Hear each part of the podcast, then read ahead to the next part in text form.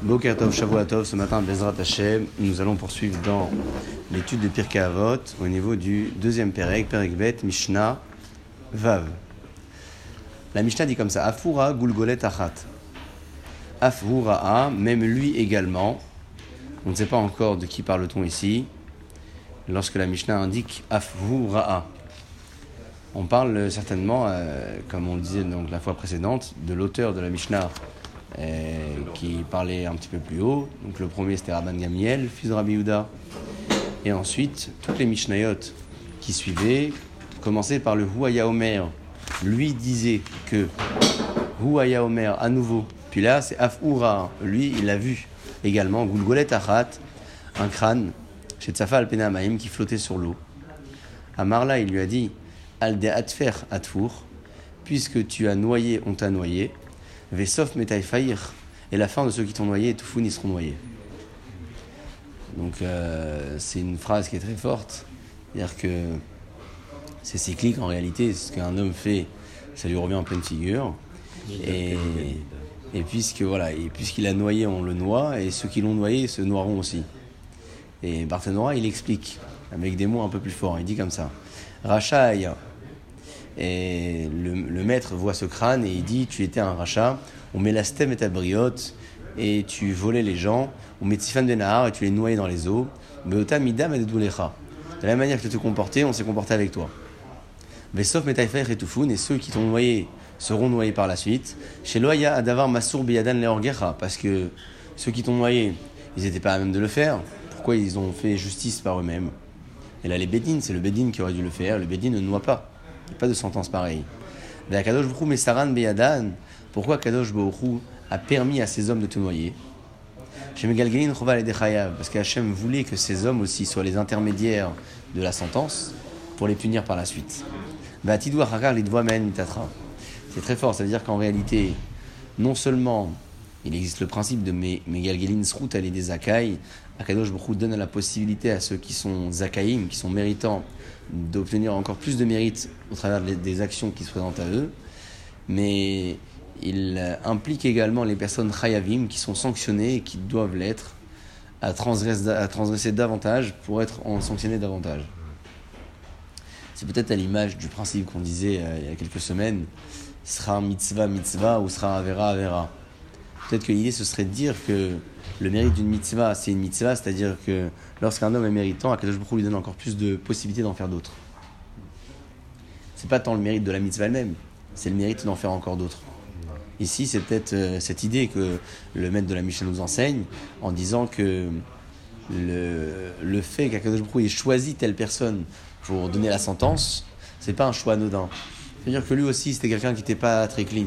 Et il y a une qui ramène dans de Makot, on la verra très très prochainement. L'Agma a dit que lorsque une personne a tué involontairement et n'a pas été sanctionnée par manque de preuves, et parallèle à lui, une autre personne a été, euh, euh, enfin, tué volontairement, n'a pas été sanctionnée par manque de preuves, Akadosh Baruchou, Mazminnam Lepudda Kechad, il, euh, il organise une rencontre entre ces deux personnes celui qui était Khayav euh, Galout parce qu'il avait tué involontairement, mais on n'avait pas assez de preuves, va tuer involontairement celui qui, qui a tué volontairement. Donc celui qui a tué volontairement, on l'a pas tué parce qu'on n'avait pas de preuves, mais là il va mourir. Qu'est-ce qu'il a tué? C'est celui qui devait aller en, refuge, mais on n'avait pas assez de preuves. maintenant il a tué involontairement, donc il va en refuge de refuge. Ça, il rétablit l'ordre. Il rétablit l'ordre, exactement. C'est-à-dire qu'il n'y a pas de, pas de hasard.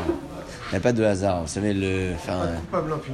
Il n'y a pas de coupable impuni. Même si on a l'impression parfois que certains euh, passent sous les mains du filet, c'est juste une impression. Une impression, parce que ça ne tarde pas à venir un jour ou l'autre. Parfois, euh, la personne concernée oublie carrément les raisons pour lesquelles Akadosh Baruch euh, le punit, parce que ça arrive parfois de longues années après. On le disait d'ailleurs, c'est marqué dans la, dans la Torah, cette, la paracha de la semaine dernière, donc paracha Titro c'est là à la fin. Akadosh Boukou, il fait donc du bon pour mille générations, mais lorsqu'il s'agit de sanctionner, Poket Arvon Avot Albanim Albenimanu Al Sheleshim Al il peut sanctionner jusqu'à quatre générations. Donc euh, même dans la vie, dans la courte vie que l'on a, Akadosh Boukou euh, peut sanctionner l'homme, même euh, au-delà de, de, de, quelques années après que l'erreur a été faite.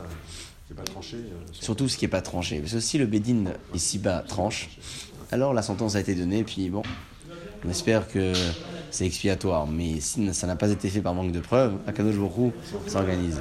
Et pour le faire, il le fait très très bien. Comment ça se fait que la mort d'un théorique ne me console pas?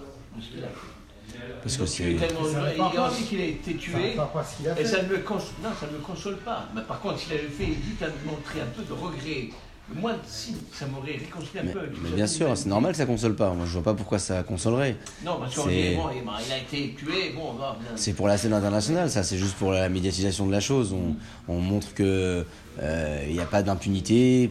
Mais sinon, dans, dans le fond, euh, le fait de, de- de tuer un criminel ne va pas réparer ses erreurs.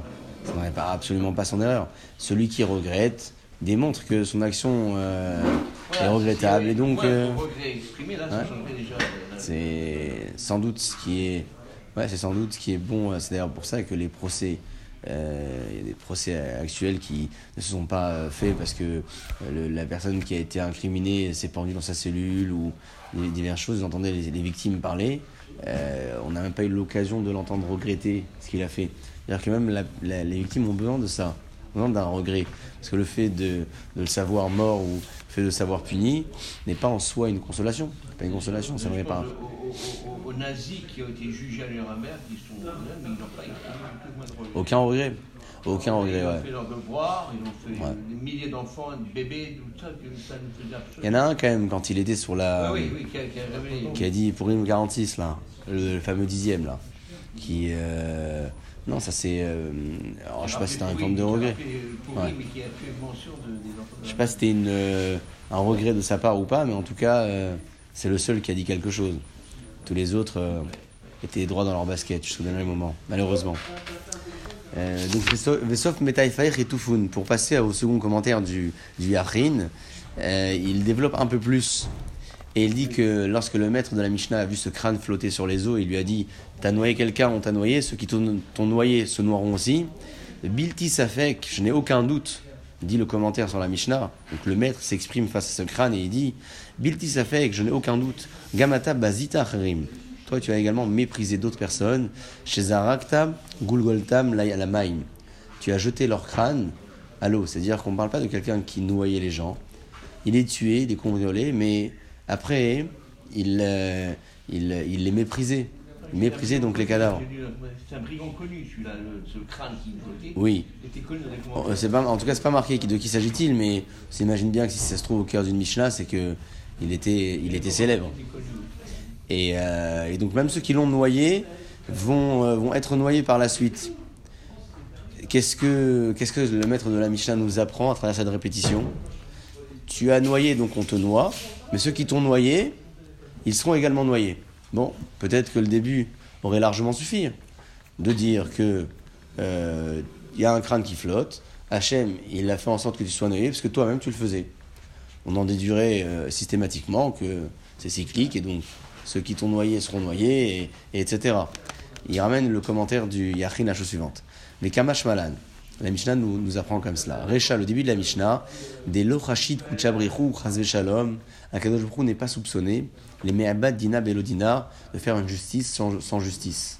C'est-à-dire que la sentence a une, euh, euh, une raison euh, d'être, Ve'od de Adam Mishalem Mida Keneged Mida, et qu'un homme, il est puni en fonction de ses actions. Donc ça, c'est le début de la Mishnah. Le maître de la Mishnah voit celui qui est noyé, il lui dit Tu as noyé, on t'a noyé. Ça, c'est le début de la Mishnah, c'est l'enseignement. Que la sentence a toujours une raison d'exister. Maintenant, qu'est-ce qu'elle nous apprend la fin de la Mishnah? La fin de la Mishnah, c'est un peu répétitif, puisque c'est marqué là-bas que le maître de la Mishnah disait à ce crâne Et ceux qui t'ont noyé seront également noyés. Qu'est-ce que ça nous apprend, cette dernière phase? Kamashmalan Sefa. La fin de la Mishnah nous apprend même si une personne doit être sanctionnée pour sa faute. Afilu oto apo Hu, celui qui a été choisi comme l'intermédiaire d'Hachem pour appliquer la sentence, et qu'Abel Oncho, lui, va être puni. On ne peut pas simplement dire oui, mais moi c'est Dieu qui m'envoie.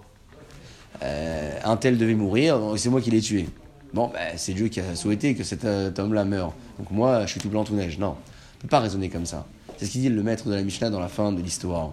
c'est que même lorsque la sentence doit être appli- appliquée, la personne qui est choisie pour l'appliquer, elle a aussi des choses à se reprocher. C'est le bâton d'Akadosh Borou. Elle a des choses à se reprocher parce que si Hachem a choisi cette personne pour appliquer la sentence, c'est-à-dire que cette personne, elle était aussi pas très clean, pas très propre. Et, et c'est pour cela que le maître de la Mishnah a donc euh, euh, choisi de se répéter dans la deuxième phase. Quelle est la meilleure preuve de cette histoire? Il ramène ici en une phrase la meilleure preuve que même l'intermédiaire d'Akadosh Borou pour réaliser une punition, cet intermédiaire-là va être puni également. La meilleure preuve à Raya Abroura, la preuve la plus forte de l'histoire, c'est Paro Bemitzraïm, c'est Paro en Égypte. Parce que le peuple d'Israël a été asservi pendant plusieurs centaines d'années. Akadosh Bokhu avait fait la promesse à Abraham ta descendance sera asservie. Après, ils sortiront avec Richush Gadol, avec une grande euh, richesse. Mais le décret a déjà été établi à ce moment-là. Paro, c'est quelque part l'intermédiaire d'Akadosh Bokhu dans l'application de ce décret. Est-ce que Paro a été puni? Oui, il a été puni, son peuple, lui en dernier. Et donc, on voit bien que le fait d'être l'intermédiaire de quelque chose, de, de l'application d'une sentence, c'est euh, être redevable également soi-même. Et à l'inverse, pour euh, terminer avec quelque chose de, de plus positif, lorsque Hakadosh Bokhu nous donne la possibilité d'appliquer euh, un mérite ou, ou, ou peut-être euh, euh, de donner l'occasion à quelqu'un de faire une mitzvah, c'est-à-dire que nous aussi, on est méritant d'avoir créé l'occasion chez l'autre. Le fait d'être l'intermédiaire pour permettre à d'autres personnes de réaliser de belles actions, c'est aussi un mérite pour, euh, pour soi. Baruch